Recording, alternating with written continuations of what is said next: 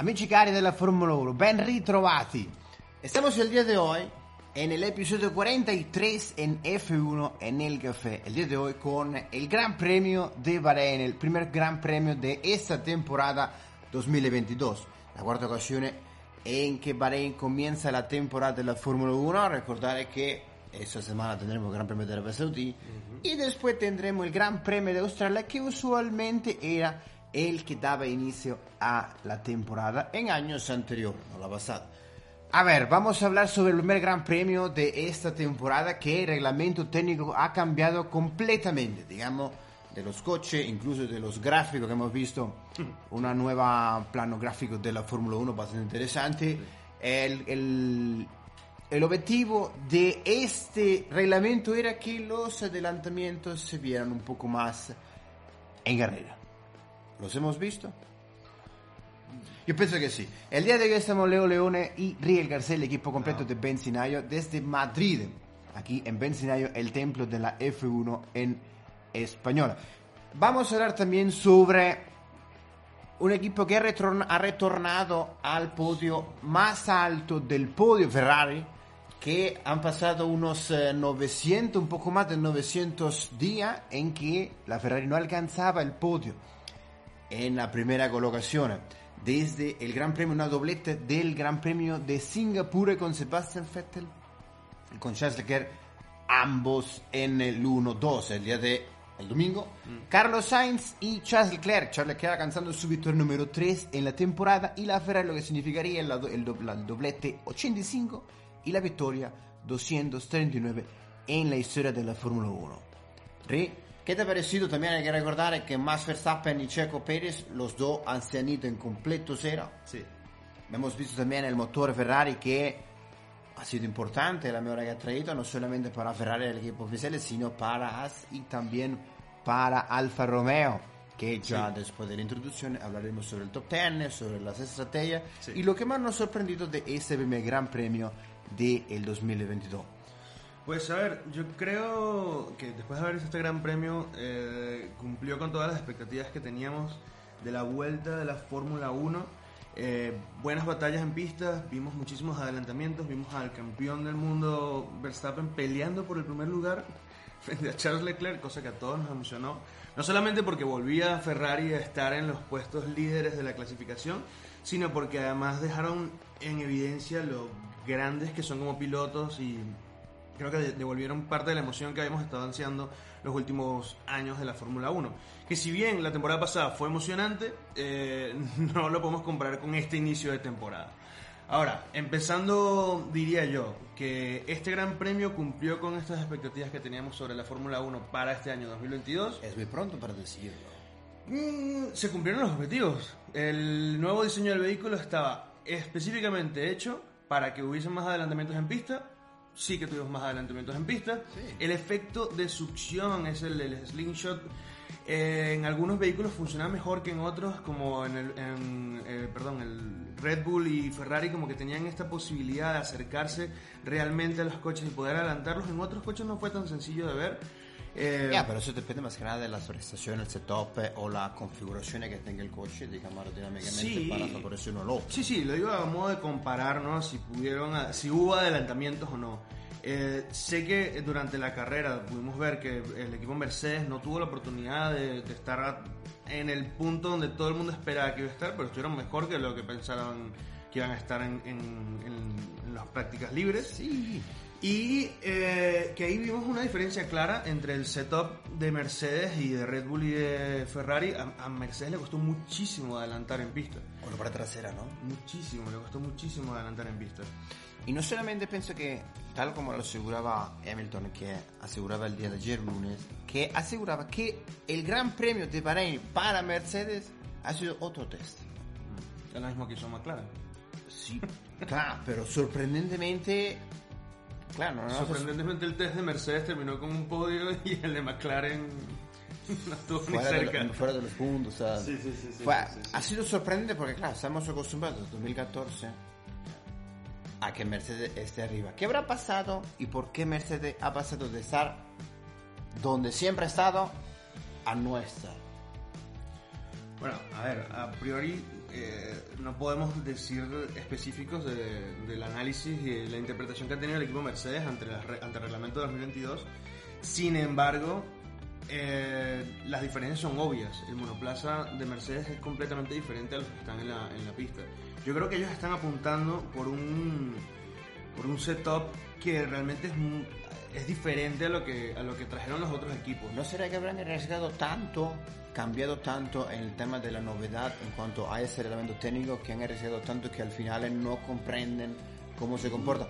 Una, No. de las, una de las bases y una de las principales cosas que no entienden para hacer funcionar es la parte trasera que no logran lo- mantenerla estable. Claro, también el comportamiento de la goma es fundamental también, para poder, sí, pero desde aquel shakedown que han hecho en Silverstone, ciertas perlas habrán, habrán lanzado que había una cierta inestabilidad en la parte trasera del coche, digamos el tren trasero. También que la- el calendario de la Fórmula 1 está diseñado para tener distintos estilos de pista. Y quizás en estos, en estos, en estos test de pretemporadas y en esta carrera no hemos visto lo que puede hacer eh, eh, Mercedes en otros, en otros, Claro. en otros ambientes. Que claramente no vamos a asumir que ah no, Mercedes está guardando y está esperando porque pistas que le quedan mejor, porque realmente no lo sabemos. Ya no puede guardar más. Pero, pero sí que, que esto de arriesgar, yo creo que es algo que hemos visto desde hace mucho tiempo. De, de hecho, el ejemplo más claro que me viene a la cabeza es Red Bull con, con durante sus años con, con Vettel, que arriesgaron muchísimo al momento de diseñar el vehículo. Y cambiaba mucho a lo largo de los años. O sea, si bien establecían, hablando de Red Bull, como Sí, tú sí, comentas, sí. o sea, había muchas cosas que, si bien mantenían, eh, digamos, el efecto Wanda, la parte de los pontones, la parte trasera también, todo como el aire trasero, que Vettel funciona, que no estuvo este fin de semana por causa de COVID, y que estuvo Nico Hulkenberg, que ha sido despertado de la gama de nuevo, no completamente diverso a lo de Kevin Magnussen. Que Kevin Magnussen ya venía, digamos, con Venía- acción en pista, con todo el tema de la Indy también. Pero a lo largo de los años, Mercedes, eh, Red Bull, Sí. siempre cambiaba cualquier cosa, siempre no- innovaba en tema de eso. Que eso es lo que yo tampoco me fío de que sí, no, que de momento tenemos la Ferrari que está todavía arriba. Mm, Es eh, que- eso me recuerda al año 2010 que decían que Alonso y, y- Vettel también ha- ha Exacto. tenido un poquito de, fas- de, de fatiga cuando Es que estaba justo, en Bahrein. justo, justo eso me recuerda que, que Red Bull no ha empezado, no tenía un buen inicio de temporada No. y luego ya no había quien lo alcance, pero al principio, las primeras 5 o 6 carreras no estaban allí, como que no entendían ni el reglamento, ni las pistas, ni el vehículo y luego, claro, cuando todo hacía clic ya no había manera de, de frenarlos. Que eso es lo que pienso también que puede pasar con Mercedes. Es muy pronto aún, o sea, no, no hay Quedan manera de... 22 grandes premios apenas y Apenas, 22 grandes premios. apenas, eh, quería decir apenas va a uno. y, y claro, eh, no es muy pronto para decir que Ferrari ya ha alcanzado No, no, el posible campeonato, que sí están, por ejemplo, que están ahora asegurado que tanto Mercedes como Red Bull han ido a por todas en el 2021 y han dejado un poco más relegada el 2022. Ferrari ha hecho Todo lo contrario. completamente lo inverso y puede que, en palabras de Christian Horner, que Ferrari va a destruir este gran, esta temporada 2022. Ya, ya. Les gusta también a Christian Horner y a Toto Wolff lanzar presión a Sí, los sí, demás. sí. También Binotto en el inicio de las prácticas tiraba mucha presión afuera. Ya cuando estaban en Bahrein aseguraba que no estaban para segundos puestos. Que el motor funcionaba, digamos, como un cohete. Y sí funcionó, digamos, vamos a hablar sobre la... Sí, eh, sobre la clasificación, la porque hay un montón de sorpresas en. en Impresionante, incluso en pole position. Eh, Charles Leclerc, la, la- la, mm, la primera posición, la victoria número 3. También eh, con el, el giro más rápido, eh, un hat-trick, un hat-trick del piloto monegasco Carlos Sainz en la segunda colocación, que no estuvo conforme y que ha asegurado que si bien han tenido un buen eh, prestación y ha sido el 1-2, se ha encontrado, ha sido uno de los grandes premios y fin de semana más complicado para el piloto de Madrid. Lewis Hamilton, tercera colocación. George Russell, cuarto. Quinto, Kevin Magnussen con las eh, Valtteri Bottas, sexto con el Alfa Romeo. Esteban Ocon con eh, el Alpine en la séptima, en la octava Yuki Tsunoda, que fue el que ha salvado los muebles para Red Bull y Alfa Tauri. Fernando Alonso en la novena, Yuan Zhou, fantástico, el piloto chino nove- eh, que han ha estado nuevo en la Fórmula 1. número 10, eh, sumando el último punto. Vamos a hablar sobre los que no han clasificado. Mick Schumacher, que cumple año el día de hoy, 23 años. Y sorpresa del Gran Premio. Impresionante, décimo primero. Lance Stroll. lo siento, eh, por lo, este no sé qué pasa con la voz. eh. En la décimo segunda, fatal. Aston Martin. Ast- eh, Alexander Albon retorna, décimo tercero, Daniel Ricciardo y Lando Norris con el McLaren, de- cuarto, quinto. Pinta bastante complicado de momento para los hombres de Zach Brown. Décimo sexto, Nicola Latifi, décimo séptimo, Hulkenberg y los que no han clasificado, que no han culminado la carrera por problemas en la bomba de gasolina. Los dos pilotos de Red Bull, Sergio Pérez, Max Verstappen y Pierre Gasly, por problema en la parte electrónica del coche. Salimos de Mercedes, salimos de Red Bull, salimos de Ferrari. Sorpresa. Para mí, bueno, primero Magnussen, que bien lo veníamos diciendo, venía de una temporada súper atípica donde estuvo compitiendo en un montón de categorías, además ganando, eh, aprendiendo un montón y al volver a la Fórmula 1, creo que venía con una confianza que no había podido conseguir en esos años en la Fórmula 1. Uh, desde el podio que hizo en, digamos, en Australia en el 2014 con McLaren. Es que desde allí creo que no hemos podido ver un piloto como el que corrió este fin de semana. Y. Estaba muy duda- relajado, ¿no? Estaba muy tranquilo. O sea, se veía a priori, eh, Claro. lo decimos, pero se veía bastante fresco. Digamos, ya en la pole position, que estaba en la Q3, Se veía un sí. bastante fresco, al igual que Valtteri Bottas. ¿Qué opinas de Valtteri Bottas? ¿Cómo se veía cuando estaba con Mercedes? Al parecer, ¿no? Ese ambiente tóxico y complicado de, de Mercedes no le venía tan bien al piloto, al piloto finlandés. Mucha y ahora, sin esta presión, pues puede concentrarse. Me recuerda un poco a Raikkonen con. con Lotus, ¿puede ser? 2012. que ah, cuando vuelve estábamos súper tranquilos, empezó a ganar, a ganar, a ganar, a ganar, a ganar, puntos, puntos, puntos, así que, bueno, Pero esperemos yo- que eso sea la... Pero a ver, si comparamos a Valtteri Bottas con, eh, con Kimi, yo creo que a Kimi tanta presión a priori En Ferrari no, le, no había presión, Ah, no, pero... no, no, no, yo no digo que en Ferrari no. Pero después, en comparación a estos dos pilotos tal, pienso que eran muy diversos. Claro. No, lo digo a que, a que ambos venían de un equipo donde había muchísima presión. Y al salir del equipo, pues estaban más tranquilos y tenían mejores resultados. Evidentemente. Esperemos que, de verdad aquí de Pensilvania, esperemos que Valtteri Sí. le puede mejor porque ha tenido muy mala suerte eh, en, te- en tema de Mercedes. Sí. Y no vamos a hablar sobre Drive to Survive porque... eh, Yo todavía no lo he terminado. Yo tampoco he visto tres episo- episodios y la verdad que, que eh, la pro- producción está fantástica, pero hay muchas cosas que se añaden en tema de drama que no existen de verdad en la Fórmula 1. Pero en cuanto también al equipo AS, Sí, vamos a hablar pienso de que y- Kevin Magnussen será también de un cierto ayudo, si bien no ha estado por, digamos, un año en Fórmula 1, Sí. pero que ayudará también a Mick Schumacher que, recordar que eh, Nikita Mazepin ya no está, ya no está Sí. en la categoría. Sí, sí, sí, sí. A ver, la, la expectativa, ¿no? De entre una lucha de- entre Mick Schumacher que al- tiene que acarrear y tiene que lidiar con toda la presión que, que conlleva ese nombre.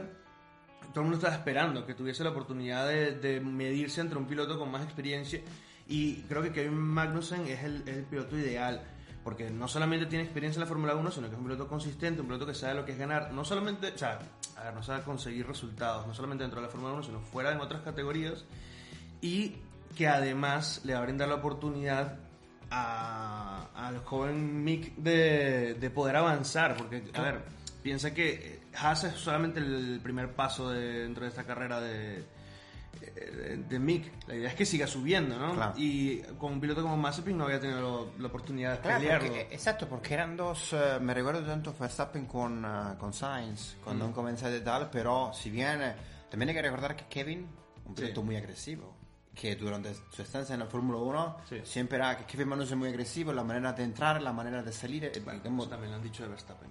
no, no, no, y de tantos. Pero digo que también queda de parte la madurez del piloto. Se veía también con esta discordia que han tenido con, Kevin, con Nico Hulkenberg y con Kevin. Magnussen. Se veía también que la madurez va también afectando en modo positivo Mm.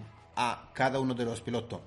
y será fundamental Kevin para poder ayudar en tanto a la progresión del piloto alemán Sí. para poder seguir creciendo dentro de la Fórmula 1. Sí, sí, sí. Porque con Nikita Mazepin era muy complicado, mucha discordia entre ambos.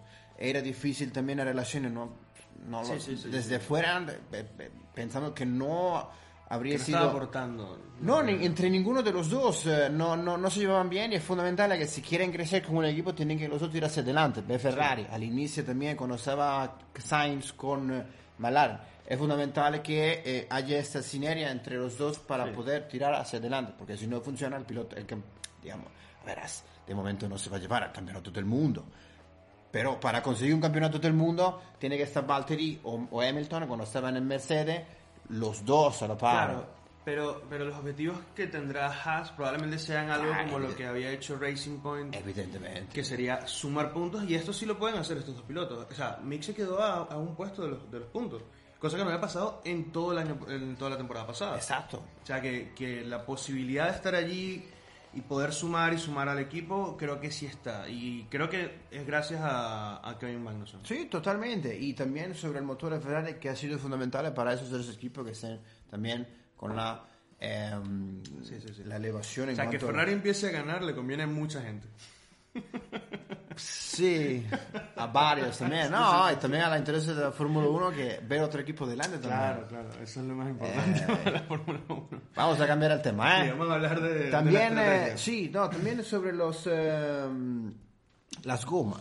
Sí. Sido, que han pasado de 13 pulgadas a 18 pulgadas. Sí. ¿Cómo, Rick, ¿Cómo cambia todo esto en cuanto a, claro, porque también la visualización del piloto dentro del cockpit, Sí. fantástico la cámara on board en cuanto Sí, sí, el estrés, por ejemplo, como teníamos, como habíamos visto el, el día de ayer, el momento del sobrepaso en el Giro 16, fantástico entre Verstappen con Leclerc, impresionante, claro, cambia también la, la, eh, vista en cuanto al piloto a la goma y a la pista. Pero ¿cómo cambia esto? También las prestaciones de la goma que ve para, se incrementa la pulgada Bueno. para poder evitar tanto el sobrecalentamiento y ahora es más la Sí. masa de neumático que está Sí, sobre el... de- Ujú. Bueno, en principio, una de las cosas que, que ocurre con este nuevo compuesto es que eh, está diseñado desde el principio para eh, aumentar ¿no? o, o mejorar lo que es la, la aerodinámica y disminuir el efecto drag de cada uno de los, de los monoplazas. Por lo tanto, en la creación de este compuesto tiene un montón de, de- de aristas y de significados para el nuevo reglamento 2022. Ahora, creo que las aspiraciones de, de Pirelli no fueron completamente certeras. Ellos aspiraban a que e incluso en este Gran Premio pudiésemos ver una sola parada por Gran Premio. Y no fue nada lo que ocurrió, fue todo lo contrario. completamente diverso, Tuvimos imposible tres tener una- paradas por todos los equipos. Todos los pilotos hicieron al menos tres paradas. Y los que no lo lograron fue porque no completaron la carrera, como es el caso de Pierre Gasly. Pero eh, significa que entonces hay una diferencia entre las expectativas que tenía Pirelli para este Gran Premio y lo que será la temporada 2022 y lo que vamos a realmente ver en esta temporada con respecto a los neumáticos en ¿Eso quiere decir que será más emocionante? Para nosotros sí fue más emocionante que tuviésemos paradas. Yo realmente disfruté que tuvieran que equipos como Mercedes no supieran qué hacer. Probaron todos los compuestos en la, en la carrera. El neumático complicado más, el, el compuesto más complicado para, Sí. para en teoría la mayor cantidad de los equipos ha sido el compuesto C3, el compuesto C2, Sí, el duro. el medio, Al medio. el amarillo. Ah, ok, perdón. También eh, sabíamos la fatiga que hacía también a Hamilton al salir de boxes con Es el compuesto duro, el Eso es justo lo C1. que iba a decir, sí. Impresionante y Que también el- eh, que justamente le adelanta el piloto Guangzhou. de Sí, sí, sí, que piloto chino, impresionante. También veíamos como la parte de cambio en los boxes. Hablando, o sea, sé que ya dejamos atrás el- el- la parte de, de los top de los equipos, pero hay que hacer una mención a que no había, yo no había visto en ocho años de grandes premios, los últimos ocho años, eh, una, una serie de paradas en pit tan lentas como las que tuvo Mercedes en este gran premio. Incluso Red Bull. O sea, todas rondaban casi los cuatro segundos. Ferrari estaba haciendo paradas increíbles de 2.3, 2.4 Que, versus que, que, claro, por ejemplo Pinotto aseguraba que antes de Navidad habían hecho practicar 1300 paradas en boxes a los, a los eh, digamos, los mecánicos para que no repitieran, porque claro, me- yo me imagino que Carlos Sainz del año pasado, al entrar en boxes esa ocasión, cerraba los ojos y digo, lo que sea, lo que pueda pasar. sí, sí, sí. 2.5, 2.4, ¿No se habrán cambiado los mecánicos? los mecánicos. Los mecánicos de Red Bull no se habrán vestido de rojo y los de rojo se habrán vestido de azul. Es que fue una locura. Cuatro segundos en una parada de Mercedes a Hamilton es una cosa Y fue repetitivo. que no, no, tiene, no tiene sentido. No lo veo, no lo veo. No, lo- no lo podía creer. Ba- a ver, bastante serán las, las emociones que nos puede dar la, la, la, digamos, la temporada 2022 con ese nuevo reglamento. También se espera que venga Porsche, también se espera también que Bueno, And- sí, Andre- sí, ya está hecho el arreglo, ¿no? Entre, entre Red Bull y, y Porsche. Porsche falta la oficial. Sí, falta sí, la sí, sí. oficial, pero es lo que se comenta también. Andretti también quiere entrar en la categoría, pero... Porque en principio la idea de Porsche es que pueda entrar como, como, como Tuck cuando estaba con, con Red Bull, que es para modificar y tener las patentes de los motores que de- vienen derivadas de, de Honda y demás.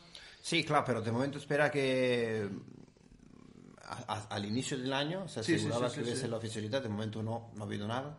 Y en cuanto a Andretti, también Toto Wolf con Christian Horner han puesto ciertas pegas para que entre Andretti a la categoría. Hmm.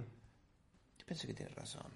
¿Tú estás, estás a favor de Toto y de Horner en este caso? Yo siento que la en teoría un poco sí, o sea, en todo no, pero hay ciertas cosas que yo a título personal eh, comparto en esos dos teams principales que se llevan seguramente que ahora no tan bien como antes del 2019. Vamos a ver, estamos llegando al final del episodio 43 aquí en F1 en el café. Riel Garcés, Leo Leone, el equipo completo de Benzinayo. Hoy tenemos, no en pantalla, pero tenemos a un amigo periodista de fútbol que está eh, aquí en Madrid y que nos ayuda el día de hoy con la parte de media y que también eh, su nombre es Tommy Doppelberg. El día de hoy pienso que nos hará unas ciertas preguntas en cuanto a cierta duda en cuanto a lo que puede ser el fútbol, a lo que puede ser la Fórmula 1 y todo lo que hemos podido ver en cuanto a este primer gran premio de la temporada 2022. Tommy, Quiero buongiorno. proponer una nueva sección en el escenario, cortita. Voy a dar mi opinión para después dejárselo a ustedes. Siempre que pre- el Gran Premio, se vota, ¿no? Sí. ¿Quién fue el, El mejor el mejor piloto. piloto? Yo voy a dar mi top 3, quiero que ustedes me lo den. Eh, perfecto. Creo que Magnussen, de estar tomando una copita en las playas de Miami a, a Bahrein, es impresionante, sacando de, de lado que respondió muy bien el, el coche. Creo que espectacular. A Leclerc hay que dárselo porque fue primero durante toda la carrera, un par de segundos cuando estuvo Verstappen. Y después, para mí, yo creo que, que se lo queda a Mick Schumacher porque creo que fue un, gran- un gran cambio Sí, sí, sí, desde su primer año en Fórmula 1 a esta, a esta primera carrera que esperemos que, que, que esta semana continúe así. No sé qué opinan ustedes. Y no solamente ha sido el domingo, ha sido durante todo el fin de semana Sí. que ha estado a tope. O sea, Sí, sí, sí, sí. Eso sí tiene razón y sorprendentemente el cambio de, digamos, de aire en cuanto de compañero de equipo habrá sido fundamental y no lo sé, pero al momento de que ya ha dicho Nikita Mazepin ya Sí. no está, un Sí, cierto yo- release, no lo sé, Sí, es sí, mentira lo que, que diga, cualquier cosa que puede decir, sí. Sí, sí, sí, sí. Para ti, ¿cuál es el top 3? Para mí, A ver, entonces es Magnussen. Magnussen. Mick, no, Magnussen, Leclerc. ah, ok, Leclerc porque bueno, Ya. ya 57 vueltas, 56 y medio primero. ok, Y yo me quedo con Schumacher. el tuyo. Pues, a ver, yo me voy a quedar con Sainz, que me parece que es una super carrera. Pese a que no encontró el vehículo en todo el fin de semana, me voy a quedar con Hamilton, que es una historia muy parecida a la de Sainz. Y que aún así tuvo, tuvo el ojo para llevarse, ¿sabes? Para estar ahí peleándose, antes de que, antes de que ocurriera lo de Checo Pérez, estar peleándose ya la posibilidad de estar en el podio. Y por último, yo le voy a dar una mención al nuevo piloto de Alfa Romeo. Creo que hizo uno de los mejores debuts que hemos visto, o sea, que yo he tenido la oportunidad de ver. Fue súper consistente, fue bastante sólido. Aunque fue por una vuelta, adelantó a. Hamilton. Yo sí, creo sí. que eso ya, ya, ya influye mucho en mi, en mi decisión. A ver, el mío, yo pienso que no se puede no poner título No personal. puedes poner a tres pilotos de Ferrari juntos, man. Solamente hay dos, Leo. Eso lo estoy diciendo. Eh, a ver, eh, um, al inicio pongo Leclerc Ok, Leclerc. porque la presión que tuvo, lo sobrepasó con Verstappen, cambiando el mundo, impresionante. Un piloto que ha estado no, no lo estuvo tanto el año pasado y ahora a priori pareciera que tiene un coche para pelear por un campeonato. De segunda colocación a Valtteri Bottas. Me parece impresionante y se merece el piloto finlandés estar ahí. Y en la tercera colocación a Hamilton. Porque también eh, ha podido mm, sobrepasar lo- las malas prestaciones que estimaba unos quinto, sexto Sí, en sí, cuanto a a lo mal que estaba el, el rendimiento del monoplaza y lo tranquilo que se veía en la tercera colocación. Leclerc, Valtteri, Hamilton es el top 10, el, el top 3 mío. ¿Qué fue más decepción? ¿Cuál fue la mayor decepción? ¿Que no hayan terminado los Red Bull? ¿O la, para mí, horrorosa, pésima, si le podemos poner en lindas palabras, a, a Richardo y a, y a Lando? ¿La disparas tú la disparo yo? Sabiendo que unos terminaron y otros no. Yo pienso que, a ver, lo del Red Bull se puede reparar, porque claro, dependen de la bomba de, de combustible que no el- está hecha por, tal como asegura Marco, Claro. no es hecha por Red Bull. Lo de McLaren sí es grave. Lo de Red Bull pueden, sobre, sobre- pueden sobreponerse de este error. Em, ahora en, eh, vimos como el coche de Red Bull iba. Impresionante como iba en recta. Lo de Red Bull ha sido un gasto de una carrera, a priori. Lo de McLaren, a priori. Zach Brown no. decía que ellos van a tomarse como ensayos generales las siguientes 3-4 carreras. O sea, que, que, que ellos planifiquen y digan que no, básicamente no vamos a estar compitiendo, vamos a estar ensayando, vamos a estar probando las siguientes cuatro carreras. Creo que nos deja en evidencia lo grave que es el problema de McLaren. Es una tristeza porque han ido avanzando muchísimo. El año pasado Norris estuvo a nada de llevarse su victoria, una súper merecida victoria. Y claro, como que concuerdo un poco con, con las decisiones que había tenido Richardo al cambiar de equipo desde que se fue de Red Bull, como que está en esa órbita de, de decisiones complicadas, para decirlo de alguna manera. Pero para mí fue doloroso ver a McLaren tan... No, tan- fue así de- tan- ha sido. Tan atrás, tan no me, ha perdido. gustado, no me ha gustado nada porque me recuerda cuando estaba Alonso. Ah, sí, sí. eh, lo mal que algo estuvo de- 2015, que la McLaren estaba al fondo, al fondo un equipo tan importante para la Fórmula 1 que es el que más tiene, el segundo que más campeonatos tiene en la historia de Fórmula 1. Sí. Y a título personal y en Benzenayo nos esperábamos que McLaren estuviera arriba incluso, Claro. muy a la par de Ferrari. Eh, claro, lo veíamos en Barcelona y ahora en Bahrein en los test de pretemporada se veía que tienen problemas con los frenos delanteros. Y no son solamente los frenos delanteros los que tienen problemas los equipos de, walking. Ah, quiero también hacer una mención a que justamente la última vez que conversamos sobre lo que iba a hacer esta temporada, dijimos que eh, podría haber algo de, de especial al volver con, con, con Williams en este año. Y creo que pese a que no fue una, un- una primera carrera espectacular, tan brillante como la de Haas, tuvieron unos resultados bastante sólidos. Eh, vimos a, a Lafiti compitiendo, avanzando, adelantando, peleando con pilotos de, de la, digamos, de, la, de los últimos puestos, pero sí que no terminaron en los puestos que usualmente estábamos acostumbrados a verlos. O sea, que este, en este caso estaba más cerca de, de McLaren que otra cosa, Sí. pero quizás, quizás podamos ver un poco de avance de Williams en los que vienen esta temporada. Quizás unos puntos les podrían venir No, bien. claro, y pienso que la Tiffy también tiene la, um, un cierto de trabajo que es comandar en cuanto al equipo. Sí. Tiene un año más que Alexander Albon, si bien Alexander Albon tiene más experiencia en Fórmula 1. Pero el equipo, Ujú. la Tiffy, tiene ya dos, sería el segundo año y sería como el que tiene que comandar este Sí. equipo. Pero los dos tienen, que tienen que tener, una buena química entre ambos para que los puedan tirar hacia adelante y en este caso sobrepasar a Aston Martin o a McLaren también. Sí. Claro, y Albon, Albon lo hizo, Albon estuvo frente de su de su frente de, de, de Latifi toda la, toda la sesión, así que, que quizás podamos ver algo bueno de Williams este año. Amici cari della Formula 1, hemos llegado al final del episodio 43 aquí en F1 en El Café, en, en el templo de la F1 en español, en Benzinayo. Eso es. Os agradecemos a todos los que habéis estado ahí detrás en Twitch, en Instagram Live y que pronto lo seréis en YouTube. Ragazzi, Leo Leone desde Madrid, Tommy Toppelberg en la parte de media y con las preguntas del Gran Premio de Bahrein el día de hoy. Grazie mille. Nos vemos la prossima settimana con il Gran Premio, secondo Gran Premio yes. della temporada, il secondo Gran Premio dell'Arabia Saudita, il ciclo di Jeddah. Grazie mille, nos vemos pronto y hasta la prossima settimana. Ciao.